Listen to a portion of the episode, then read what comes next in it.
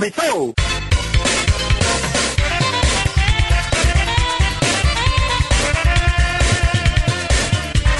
Seja muito bem-vinda, seja muito bem-vindo. Chegamos ao décimo episódio do Pizza Roxa, podcast especializado em futebol italiano, apresentado por mim, Vilásio Júnior, pelo também jornalista Luan Santos, programa que já está disponível nas principais plataformas de streaming e você pode assinar para receber a notificação dos novos episódios toda semana em seu aplicativo favorito. E aí, Luan, que orgulho! Décimo episódio do Pizza Roxa. Fala, Vilásio, muito orgulho. Chegamos ao nosso décimo episódio e fomos até coroados com uma ótima rodada né, no final de semana. Grande jogada! Então vamos direto a ela, né? A 27 rodada e começou na sexta-feira. Lazio 3, Crotone 2, gols de Milinkovic Savic aos 14 minutos do primeiro tempo. Simi descontou para os visitantes aos 29. Luiz Alberto colocou o time da capital novamente à frente aos 39 e outra vez Simi, nigeriano que já entrou aí no ranking dos artilheiros do campeonato, empatou os 5 da segunda etapa de pênalti. Mas aí Caicedo evitou a derrota dos anfitriões aos 39 do segundo tempo, apesar das posições bem distintas na tabela, Luan. Jogo dificílimo para Lazio um jogo dificílimo, Vilásio. O Crotone entrou em campo sem aquela responsabilidade, né, de ter que vencer e tudo mais. Então o time jogou leve, jogou solto. Uh, a Lazio sim tinha a responsabilidade de vencer a partida, precisava da vitória e acabou conquistando com um gol no final. Mas foi um jogo duríssimo, tá? Não achem que foi um jogo fácil, até porque o placar diz isso, né? Foi um 3 a 2 com gol no final. E foi um segundo, principalmente um segundo tempo duríssimo, porque depois do empate do Crotone, do 2 a 2 a Lazio teve muita dificuldade para jogar, mas conseguiu um gol importante e coloca a equipe aí de volta à briga pelas competições europeias. E o, o Cime tem feito uma participação excelente pelo Crotone aí nos últimos jogos. Os últimos três jogos já são cinco gols do atacante nigeriano. Tá bem no campeonato. Jogo fácil mesmo em dia de Andrea Pirlo, Giampiero Gasperini colocou a Atalanta para jogar no segundo tempo. Atalanta 3, Spezia 1, todos os gols no segundo tempo, Pasalic aos 8, Muriel aos 10 e Pasalic de novo aos 28, Piccoli descontou para a equipe da Ligúria apenas aos 39. Atalanta ganhou quando quis, viu, Lu? Ganhou quando quis. Fez um primeiro tempo bem sonolento, sem criar muitas chances. Pensando no Real Madrid. Pensando no Real Madrid, até deixando o Spezia jogar uh, um pouco, até se arriscando, mas voltou pro segundo tempo com a corda toda. Eu pensei, olha, do jeito que tá esse jogo, a gente vai voltar pro segundo tempo a mesma coisa. A Atalanta vai fazer um golzinho lá no final do jogo e vai ser 1 a 0 Mas Gasperini nunca nos decepciona e ainda assim tivemos um jogo de 4 gols. No sábado, Sassuolo 3, Verona 2, jogaço, viu? Jogo muito movimentado. Gols de Locatelli aos 4 do primeiro tempo. Empate de Lazovic aos 43 Nova vantagem Neroverde aos 6 da etapa final com Juricic. Mais um empate visitante aos 34 com o Di Marco. E aí, dois minutos depois, Traoré deu números finais para a equipe da casa de novo, o Sassuolo resolvendo o jogo no final da partida. Outra vez, uma grande partida, jogo muito divertido envolvendo essas duas equipes, né? Sassuolo e Verona, que são equipes da parte do meio da tabela, mas que proporcionam jogos bem divertidos. Uhum, jogos muito divertidos. É, esse jogo foi bastante movimentado. É, as duas equipes buscam o jogo o tempo todo. É, eu tenho gostado de ver o, time do Sassuolo no campeonato por isso, de propor jogo, de não ficar muito atrás, procurar jogar. Foi o que a gente viu. Pelo que foi o jogo, eu diria que o empate teria sido mais justo, porque o Verona, inclusive, depois teve até chance de empatar antes do gol do Di Marco, né, lá no, já no final do jogo. Uhum teve chance, poderia ter empatado e virado a partida, mas uh, diria que até que o empate seria justo, mas pelo que a gente viu, um jogo muito equilibrado, chances dos dois lados acabou vencendo quem teve mais efetividade na finalização para vencer o jogo. Uma vitória importante para o Sassuolo. No sábado ainda, Benevento 1, Fiorentina, hein? Conseguiu enfim com a tripleta de Vlahovic, gols aos 8, aos 26 e aos 46 do primeiro tempo. O Ionita descontou para a Estrega apenas aos 6 da etapa final. E Eicerit deu números finais ao duelo aos 30. Enquanto a Viola volta a vencer após três rodadas, a crise do time de Pipo Inzaghi só aumenta, Luan. Seis derrotas nos últimos 11 jogos, três nos últimos quatro, segundo pior ataque do campeonato, segunda pior defesa, A zona de rebaixamento é logo ali para o Benevento. Viu? É, o Benevento que não vence no campeonato desde janeiro, desde o dia 6 de janeiro. Já são mais de dois meses sem vitória. Eu achei até, Vilásio, antes do jogo começar, que esse era um jogo que o Benevento poderia vencer para afastar um pouco essa crise. Porque a Fiorentina não vem bem no campeonato, apesar de ter um bom elenco, não vinha encaixando. Mas uh, nesse jogo, o, time da, da Fiorentina conseguiu fazer o que não vem conseguindo fazer nos últimos jogos, que é criar jogadas. Criar situações de gols. Eu sempre tenho falado que o time de Cesare Prandelli, é, apesar dos bons jogadores que tem no, no setor ofensivo, não vem conseguindo criar jogadas. Os gols acabam sendo muito circunstanciais. Mas nessa partida, a Fiorentina encontrou um Benevento que não ficou só atrás, um Benevento que procurou o jogo, claro, precisava do resultado. Deixou muito espaço, a Fiorentina soube aproveitar os espaços e conseguiu. Acho que muito mais do que uma vitória. Uma vitória, um resultado expressivo, uma goleada. Uma lavada de alma, né? Vamos Uma lavada de alma contra um adversário, querendo ou não, para a Fiorentina, é um adversário direto, né? Porque a Fiorentina ainda estava ali naquela situação de, né, de ver o fantasma do rebaixamento assombrando.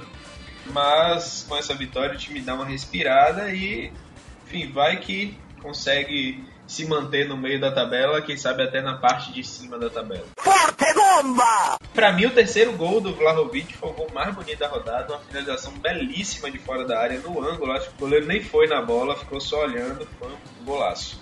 Golaço mesmo. Mas eu vou voltar em outro pela importância do gol e eu já já falo sobre ele. Fechando sábado, o único acerto dos nossos palpites do episódio anterior, viu? A gente foi mal nos palpites. Como eu tinha previsto, Genoa 1, Udinese 1, os dois gols no primeiro tempo, Pandev para os donos da casa aos 8.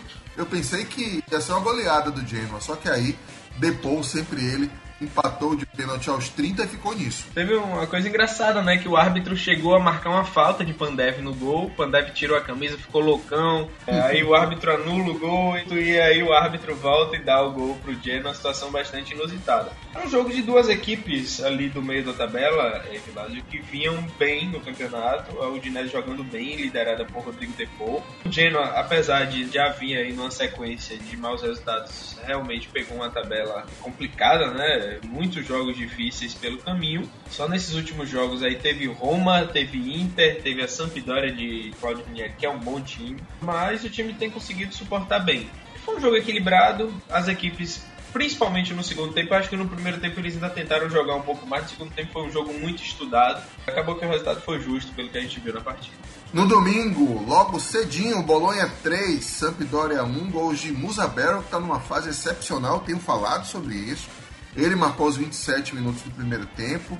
A Samp empatou com o interminável Qualharé aos 37. Logo depois, a equipe da casa voltou à frente com Svanberg com assistência de Barrow aos 41.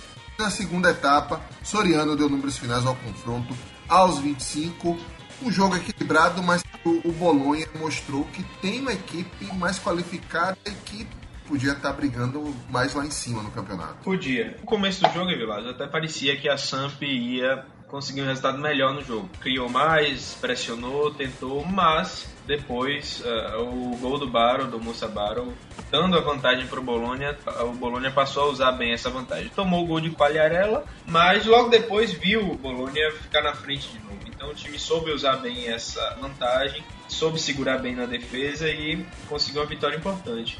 Você falou do Musa Barrow, que tem jogado muito bem nos últimos jogos. Levantei aqui, Vilas, nos últimos sete jogos ele fez três gols e deu três assistências. Ou seja, só pra gente ter uma, uma noção da importância desse jogador aí pro, pro time do Bolonha, que vem em recuperação. Na sequência do domingo, a grande zebra da rodada Parma 2, Roma 0. Gols de Mihailo aos 9 minutos do primeiro tempo, Hernani de pênalti aos 10 da etapa final. Novamente o Parma teve um início arrasador e quando perdeu o ritmo ainda no início né, do segundo tempo, logo depois do gol, a Roma não conseguiu tirar vantagem da superioridade em campo. Você tem uma ideia nos números que eu levantei aqui. Posse de bola, 58% a 42. Tentativas de gol, 20 a 5. Chutes de fora da área, 8 a 0. Escanteios, 12 a 0. Mas a equipe da Emília Romanha segue na zona depois empatar com o Udinese, Spezia e Fiorentina e tentar jogar de igual para igual contra a Inter, que só perdeu de 2 a 1 naquele jogo, né? Enfim, conseguiu engatar um triunfo, coisa que não acontecia desde 30 de novembro do ano passado, quando bateu o Genoa por 2 a 1 lá em Gênova. E a Roma, depois de perder pontos para todos os grandes, empatou com a Inter, perdeu para o Napoli, Atalanta, Lazio, Juventus e Milan. Agora é superado por um time de, da parte de baixo da tabela. Mano. Tirou! Perigo! Quando a gente olha aí os números que você falou, Vilado, eu tava assistindo a partida, era um negócio impressionante, porque a Roma teve um predomínio muito grande da partida, posse de bola, finalização, mas o Parma conseguiu fazer valer a vantagem e conseguiu se fechar muito bem de forma que a Roma não conseguiu fazer gol e não conseguiu nem criar uma chance muito clara de gol. O Parma no segundo tempo perdeu o ritmo como vem perdendo, só que dessa vez aparentemente a equipe soube criar uma estratégia para evitar que essa perda de ritmo aparentemente um problema físico resultasse né, não deixar a vitória novamente escapar. Então a equipe se fechou muito bem, conseguiu um resultado muito importante. É, o, o Giuseppe Pezzella, o lateral esquerdo, foi muito bem na partida. Um resultado quase inacreditável para o time do Pato. Outro jogo surpreendente, mas com um resultado aparentemente normal. Só que a história do jogo não foi bem assim. Torino 1, Inter de virada 2, após 0 a 0 duríssimo na primeira etapa muita dificuldade para a equipe de Antônio Conte, que tinha sido expulso no último jogo, enviou a partida das arquibancadas. E aí, quando a zebra parecia que podia pintar, justamente no momento melhor do todo da partida, segundo o árbitro, eu tenho minhas dúvidas. Itsu derrubou Lautaro na área e Lukaku, aos 17 do segundo tempo, não perdoou. Acertou a quinta cobrança de pênalti dele no campeonato, aproveitamento de 100%. Chegou a 19 gols na Série A 2020-2021, mas aí o Toro voltou a pressionar. Sanada colocou o marcador novamente em igualdade aos 25, mas aí aos 40, e por isso que eu disse que era o gol da rodada, ia contar porquê na história, para afastar qualquer chance de susto. Um cruzamento perfeito, maravilhoso de Alex Santos. Meteu do meio da rua na testa de Lautaro, se ficou entre dois zagueiros do Torino. Ele girou no ar, pulou no 13 terceiro andar, ele é baixinho, e mandou na bochecha da rede esquerda de Sirigo, que fez uma grande partida, mas essa não conseguiu impedir. Torino foi brioso, David Nicola priorizou a marcação. Por exemplo, só colocou o Satsa, Ansal de Belotti no segundo tempo, mas mesmo assim a Inter, passando dificuldade por maus bocados, se impôs como líder e agora abre nove pontos na liderança. Luan. Foi um jogo muito duro, primeiro tempo muito truncado, apesar da superioridade da Inter, evidente. Uh, o Torino conseguiu marcar muito bem. É, você falou muito bem que o treinador David Nicola priorizou a marcação e não tinha como ser diferente. Uh, é, senão ia tomar uma, uma sacola, né? Exatamente. Tomou o primeiro gol conseguiu, não perdeu o equilíbrio e ainda assim conseguiu um empate e tomou um gol no final da partida numa jogada de, de, de, muito mérito do Sanches pelo cruzamento e ainda o mérito ainda maior de Lautaro uma finalização belíssima sem chance nenhuma para o goleiro Sirico uma vitória que eu acho que né dá a Inter já aí o né, leva ainda mais o favoritismo que ela já tinha para levar o escudeto favoritismo que a gente tem cantado no Pizza Roxa desde o primeiro episódio quando o Milan era o líder sim sim, exatamente. Ainda na sequência, Cagliari 1 e o Ventus 3, com um detalhe. Todos os gols da Juve de Cristiano Ronaldo, que para mim, minha opinião, fez a melhor partida dele com a camisa bianconeira no ano, justamente três dias depois da eliminação para o Porto na Champions, em que ele foi crucificado. Né, o gol que decidiu na prorrogação a classificação da equipe portuguesa foi uma cobrança de falta em que ele deixou a bola passar por baixo das pernas e matou Chad, né? Até Pelé mandou mensagem reconhecendo o recorde de gols oficiais do Cristiano essa semana, mas mesmo assim o Gajo tá na mira da torcida do da Juventus e marcou, acho que como resposta aos 10, aos 25 de pênalti, aos 32, e a equipe da Sardenha só diminuiu após aquela velha tradição do time de André Pirlo de tirar o pé. E aí o Simeone balançou as redes aos 16 da etapa final. A Juve agora livre de competições europeias, já começa a assombrar em busca do decacampeonato, Luan? Começa, Vilásio, mas eu acho que vai ser muito difícil para a Juve. Ela pode até chegar lá perto, mas eu acredito que esse título vai ficar com a Inter mesmo. Obviamente, agora sem competições europeias, uh, o time vai poder se concentrar muito mais. Fisicamente, vai ser ótimo para o time de Pirlo. Antes de falar de Cristiano Ronaldo, é preciso falar do jogo. A Juventus estava com o jogo na mão e caminhava, Vilásio, para conseguir uma boa goleada sobre o Cagliari. Essa tirada de pé e eu não sei se é intencional do, do Pirlo ou se os próprios jogadores em campo acabam, por eles próprios, reduzindo o ritmo. Com todo respeito ao Cagliari, eu não vi o Cagliari fazer nada que levasse a essa perda de ritmo da Juventus, sabe? Um... Os espaços estavam ali. Bastava a Juventus aproveitar e isso não aconteceu. Cristiano Ronaldo entrou em campo mordido, né? primeiro gol, inclusive, foi um gol, um gol clássico de Cristiano Ronaldo, né? No escanteio cobrado por quadrado. Que é aquela impulsão dele incrível, ele sobe, a, galera do cara ele fica pedindo falta, mas não é falta, né? O cara não conseguiu simplesmente acompanhar o ritmo dele. E aí faz um gol de pênalti, o, o terceiro gol, outro gol característico dele, aquela pedalada e uma finalização muito forte mesmo com a perna esquerda. Tanto que ele deu aquela provocada lá no gol, né? Então, foi um meio que. Estão falando de mim aí? Pô, então tome aí um, um hat-trick. Enfim, um jogador sensacional, mesmo com 36 anos de idade, né, ainda consegue jogar em altíssimo nível. E a gente vai detalhar mais sobre Cristiano Ronaldo, que é o tema do nosso debate de hoje, daqui a pouquinho. Fechando a 27 no grande clássico da rodada, Milan 0, Napoli 1. Gol isolado de Politano após belíssimo contra-ataque aos 4 minutos do primeiro tempo. Rebite foi expulso nos acréscimos por agredir sai e, em sequência, xingar o árbitro que marcou a falta. É uma falta, hein? Lamentavelmente, Luan, as polêmicas se estenderam para depois do duelo. Primeiro, Donnarumma, o goleiro do Milan, saiu de campo esbravejando e as câmeras mostraram ele falando para o banco do Napoli: vocês são uma gangue que é reforçando um preconceito que tem entre norte e sul, né, dizendo que o, o, o, sul da Itália, sobretudo a cidade de Nápoles, que é a maior cidade do sul da Itália, é dominada pela máfia da Camorra. Tem até um, um, um episódio meu, quando eu estava em Siena, o dono do B&B onde eu fiquei em Siena perguntou de onde eu tinha vindo, eu tinha saído de Nápoles para Verona, e de Verona eu desci para Toscana. Ele dizendo que ele não conhecia Nápoles e aí ele me emendou uma frase que é a seguinte: Naples is not Italy. Naples is Naples. Eles têm um preconceito absurdo contra a cidade de Nápoles. E quando um, ídolo como é Donnarumma, que é goleiro da seleção, é um ídolo do Milan e de toda a Itália, reforça esse tipo de preconceito é algo muito grave. Pouco depois, Theo Hernandes achou pouco postou na conta dele no Instagram uma foto do árbitro Fabrício Páscoa, acompanhado por emojis de vômito.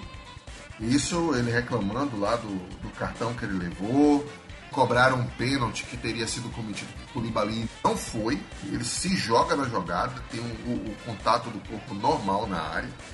Mas aí o post foi removido logo depois, só que foi printada e replicada por vários usuários a foto e aí o lateral corre o risco de ser multado e até pegar um gancho de suspensão. A desculpa do time russoneiro é da tabela, diz que entrou desgastado em campo por causa do jogo de quarta-feira, que realmente foi uma batalha pela Europa League, empatou com o Manchester United nos acréscimos lá em Manchester. O fato é que foi um jogo duro e assim como contra a Juventus, mais uma vitória em clássico na conta de Gennaro Gattuso em momento importante e além disso, segue o tabu, viu, Luan? Milan não vence o Napoli em San Siro pela Série A desde 14 de dezembro de 2014, quando ganhou por 2 a 0. Já são sete anos de freguesia.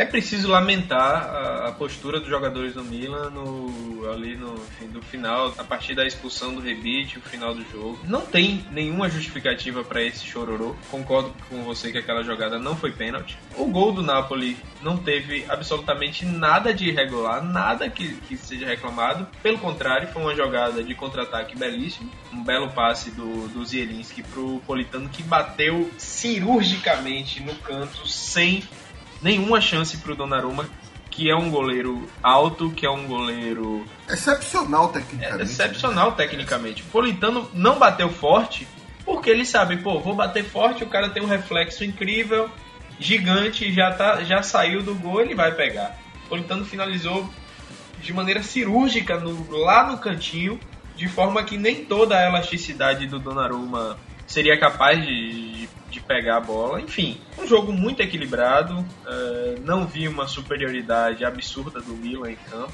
E uma postura ridícula dos jogadores no final da partida. Nada daquilo era, era necessário. Óbvio que a tabela foi ruim com o Milan. O Milan veio de um jogo duríssimo contra o Manchester United. Inclusive, ao contrário desse, um jogo em que a gente tem que aplaudir o time do Milan, porque foi Exato. muito desfalcado para a Inglaterra e fez um jogo de igual para igual, com dois gols anulados, bem anulados, claro, mas assim, o impedimento foi ah, milimétrico. Por questão de milímetros, o Milan não, não saiu de Manchester com um resultado positivo. E a gente está falando do, do segundo colocado naquela que é a maior liga do mundo hoje, que é a Premier League. O Manchester United é um time que está uh, à frente do Milan nesse aspecto e ainda assim o Milan fez um jogo de igual para igual. O Milan está voltando agora, aparentemente, deve ir para a Liga dos Campeões, está voltando a, a, a, esse calendário europeu. O Milan não pode se dar o direito, é, de usar isso como desculpa para uma derrota, sabe? Ano que vem vai ter Liga dos Campeões, vai ter jogo quarto domingo, e aí? O time vai ser... E não foi uma derrota para o Crotone, é o que a gente está falando, exatamente, é um clássico. Exatamente, exatamente. E é um, um time que o próprio Milan não vence há sete anos em casa. Exatamente. Um time que merece respeito. Inclusive conquistou o resultado com muitos méritos. Uh, o Napoli jogou muito bem. Então, enfim, esse essa postura do Milan aí de mal perdedor acho que é muito ruim para a equipe no campeonato. Meio tempo. Mais uma rodada aí de muitos gols, viu, Nord? 35, uma média de 3,5 por jogo, incrível. Incrível, sensacional, uma média altíssima e ótimos jogos de ver, né? Isso é muito bom pro Cáutio. Vamos então à classificação da Série A após as 27 rodadas. Quem é líder? A líder, Evilásio, segue a Inter cada dia mais tranquila, agora com 65 pontos. Nove pontos atrás, o vice-líder ainda é o Milan, que tem 50 e a Juve, que com essa derrota do Milan já sonha em tomar essa segunda posição. A Juve está em terceiro com 55 pontos e um jogo a menos jogo contra o Napoli, que se eu não me engano vai ser essa semana, né? No meio da semana. Foi remarcado para 7 de abril. 7 de abril. Quarta colocada, Atalanta tem 52 pontos. E logo atrás, em quinto, Napoli com 50 pontos e um jogo a menos. A Roma, com a derrota, estacionou na sexta posição com 50 pontos.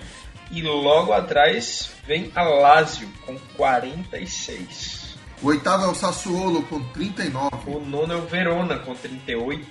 Mais atrás, fechando a primeira parte da tabela, o Udinese tem 33. Abrindo a segunda parte da tabela, a Sampdoria, décima primeira colocada com 32 pontos. Décimo segundo é o Bolonha com 31. Décima terceira, Fiorentina com 29 pontos.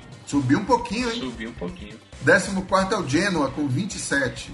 15 Spezia, com 26. O 16 é o Benevento, caindo pelas tabelas, com 26 pontos. E o 17 é o Cagliari, com 22 pontos. Dentro da zona de rebaixamento, Torino tem 20, é o 18. E tem dois jogos a menos, né? Jogos contra Lazio e Sassuolo. 19 é o Parma, com 19 pontos. Fechando a tabela do Cálcio, Crotone segue na lanterninha com 15. É um reto frente a frente. E a artilharia teve novidade essa semana, hein, com o hat-trick do Cristiano Ronaldo. O Gajo já tem 23 gols, é o líder com ainda duas assistências. Mano. Abriu uma boa vantagem para Lukaku, que é o segundo e tem 19 gols e 6 assistências. Muriel subiu para a terceira colocação com 16 gols e 6 assistências. Que campeonato incrível do, de Muriel, viu? Na quarta e boa posição... parte dos jogos como reserva. Pois é, impressionante. Na quarta posição da artilharia vem Lautaro Martinez da Inter com 14 gols e 5 assistências. Tirimóvel passou em branco de novo, segue com 14 gols e 4 assistências. Ibrahimovic do Milan, que está novamente contundido, tem 14 gols e 1 assistência. Insigne do Napoli tem 13 gols, 5 assistências. E o brasileiro João Pedro, destaque do Cagliari, tem também tem 13 gols, mais duas assistências. A gente falava do Cine, o nigeriano do Crotone já aparece aqui, hein, com 12 gols e duas assistências. Os mesmos 12 gols do Vlahovic da Fiorentina, que tem uma assistência. Com 11 gols aparece Belotti do Torino, que tem 5 assistências. Caputo do Sassuolo também tem 11 gols mais 4 assistências. Fechando os dois dígitos, Veretu da Roma tem 10 gols e duas assistências. Jogo bonito. Vamos ao debate de hoje então sobre o Cristiano Ronaldo, mesmo depois do hat-trick contra o Cagliari. O futuro do astro português continua a ser discutido na imprensa italiana e pela Juventus. Segundo o jornal AS, que é o jornal espanhol, o jogador faz pressão para voltar ao Real Madrid e deixaria de graça a equipe da Juventus os merengues aproveitariam para afastar o investimento de um jogador de topo entre Haaland e Mbappé por uma temporada. O Haaland, o norueguês do Borussia Dortmund, o Mbappé, que tem contrato terminando no Paris Saint-Germain, são alvos da equipe do Real Madrid, que poderia ter esse reforço para lá de importante do Cristiano Ronaldo. O recorde dele foi reconhecido por Pelé, que mandou uma mensagem para ele. 770 na carreira, tem 23 gols, a gente falava pouco no campeonato desse ano. Já são 30 na temporada, 95 com a camisa da Juve e ainda assim torcida e imprensa italianas pressionando, colocando ele como o grande vilão dos insucessos da Juve, que foi eliminada pelo PSG nas quartas de final da Champions League do ano passado e agora nas oitavas pelo Porto, seu nome.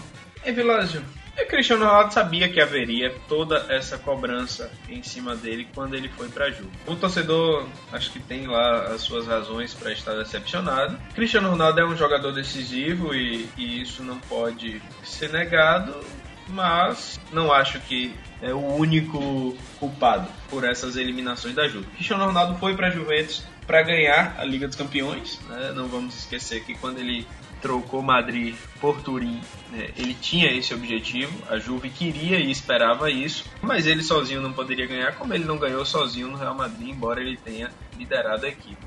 A imprensa espanhola tem falado muito desse possível retorno dele para o Real Madrid e a, cada dia que passa a, a coisa parece mais viável né, parece que de fato vai se tornar realidade. Cristiano Ronaldo é o maior artilheiro da história do Real Madrid, com quatro... Maior artilheiro da história da Champions. Maior artilheiro da história da Champions.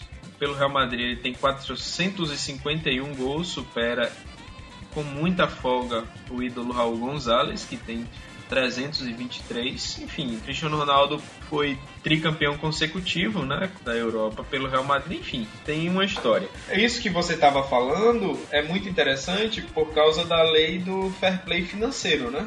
A ida de Cristiano Ronaldo sem custos para o Real Madrid adiaria aí por um ano a ida de algum desses jogadores, porque o Real Madrid quer Haaland e quer Mbappé. Com o Cristiano Ronaldo poderia uh, levar agora um desses jogadores e na próxima temporada outro, caso consiga viabilizar chegar a um acordo aí com com Paris Saint-Germain e com o Borussia Dortmund para o Real Madrid eu acho que é interessante e eu acho que para Cristiano Ronaldo também talvez seja interessante. Cristiano Ronaldo com seus 36 anos de idade ainda está jogando no nível uh, que é assustador e acho que ainda tem muita lenha para queimar. Viu? Lamento a saída dele do, do futebol italiano porque eu acho que o futebol italiano perde muito, mas talvez para a carreira dele o mais interessante seja voltar de fato para o Real Madrid.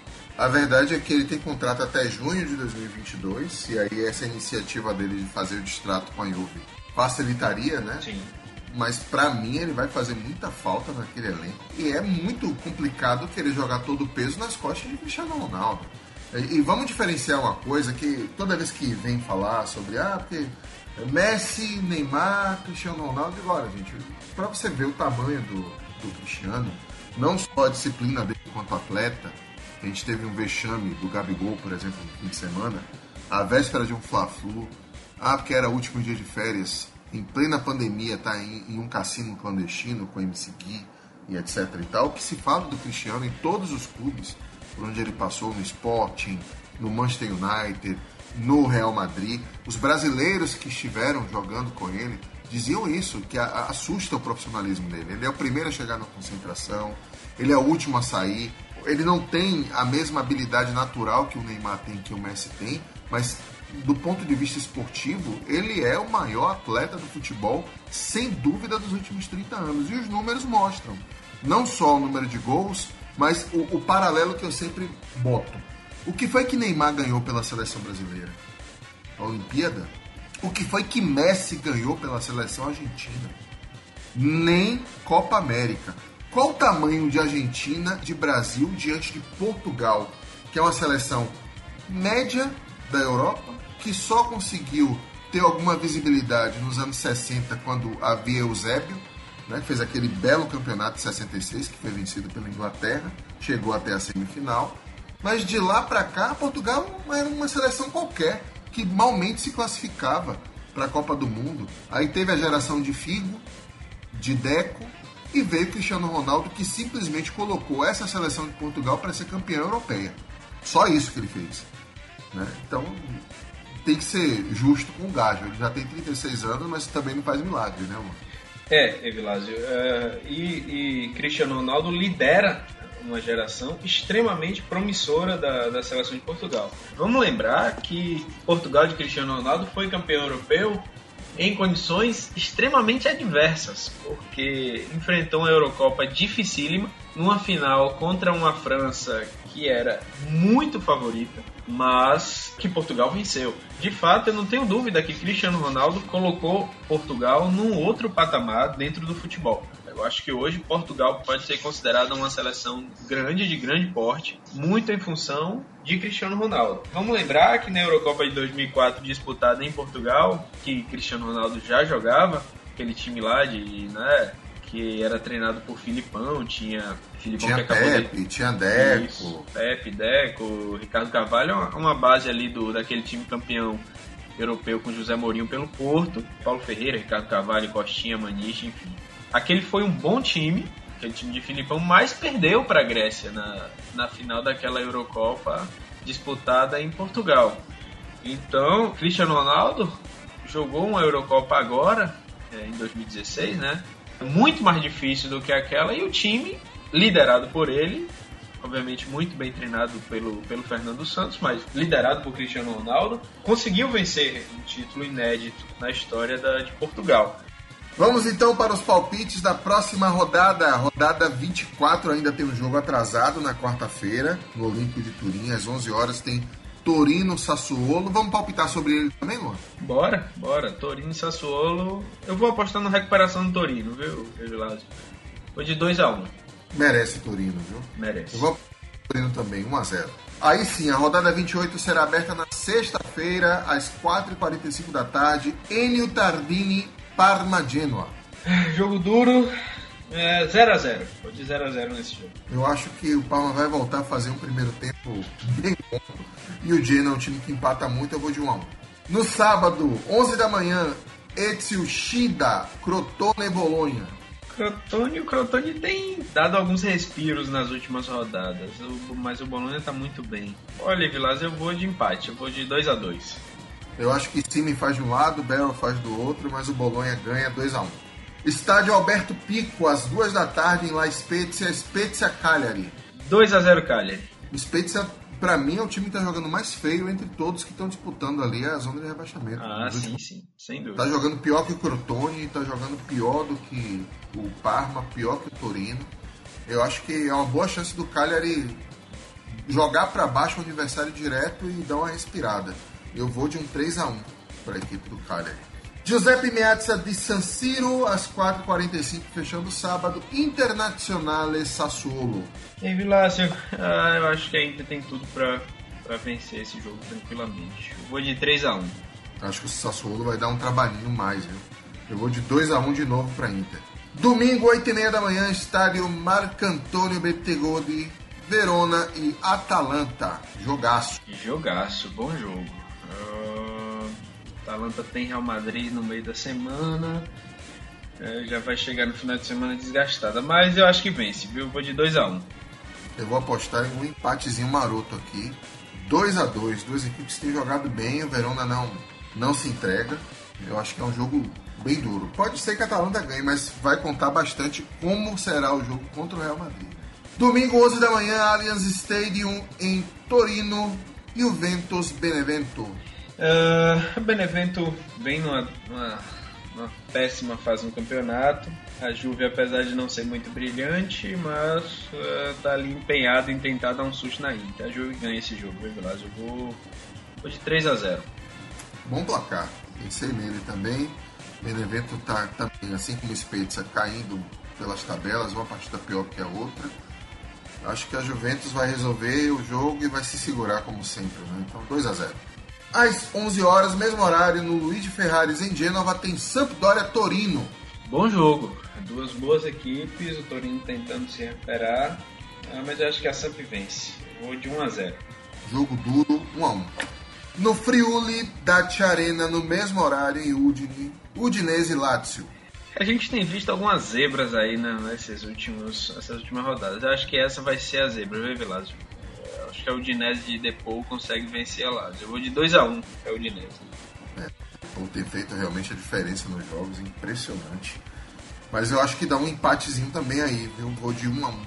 No domingo, às 2 da tarde, no Artemio Franchi de Firenze, Fiorentina, Milan, jogo duríssimo para sua viola. Jogo muito duro para a Fiorentina. Mas eu vou, eu vou de zebra também, viu, Vilas? Eu acho que a Fiorentina vai fazer 1x0 no Milan. Ser 1x0 ferrado. Gol de Vlaovic. Se fizer isso, o Pioli cai. é, pois é. Duas derrotas consecutivas, né? Perdendo aí, que aí, pelo nosso placar, né? A Juventus vai pegar o Benevento. Vai perder a vice-liderança, né? Sim. E já com a Atalanta e Nápoles ali em cima. Capaz de perder vaga para Champions. Vai ficar um jogo, se perder da Fiorentina, vai ser duro. Eu acho que se recupera, viu? Vou de 2 a 1 pro Milan. Fechando a rodada, o clássico del Sole, que é considerado uma espécie de Fla-Flu de Bavi do sul da Itália, embora Roma seja central, mas culturalmente está mais para baixo também, né? É considerada sul a capital italiana. Então, Roma-Nápoles, às 4h45 da tarde, no domingo, no Estádio Olímpico. Clássico, motivadíssimo. A Roma vem de um, uma derrota surpreendente para o Parma e o Napoli vem de uma vitória grandiosa diante do Milan. E Vilásio, é... a Roma não tem jogado bem nos, nesses últimos jogos. Eu vou apostar numa, numa nova vitória do Napoli fora de casa. Vou de, vou de 2 a 1 um. Acho que o Napoli consegue vencer esse jogo. Eu também acho, viu, que o, o Napoli consegue ampliar a crise da Roma. Roma, a gente falava de Spezia, Benevento, dos times que estão brigando lá embaixo, serem os que jogam pior. Para mim, os dois times que estão na frente, que estão mostrando um pouco de perda de ritmo, são Milan e Roma, justamente os adversários dos nossos times. Exatamente. Eu acho que o Napoli vai beliscar de novo. Me preocupa muito a estratégia do Gattuso ele está apostando muito nos contra-ataques, faz 1x0 e fecha, tenta contra-golpear, mas eu acho que vai ser 1x0 ferradinho, cravado de novo, como foi contra a Juventus e como foi contra o Milan. Vamos então para a dica cultural da semana.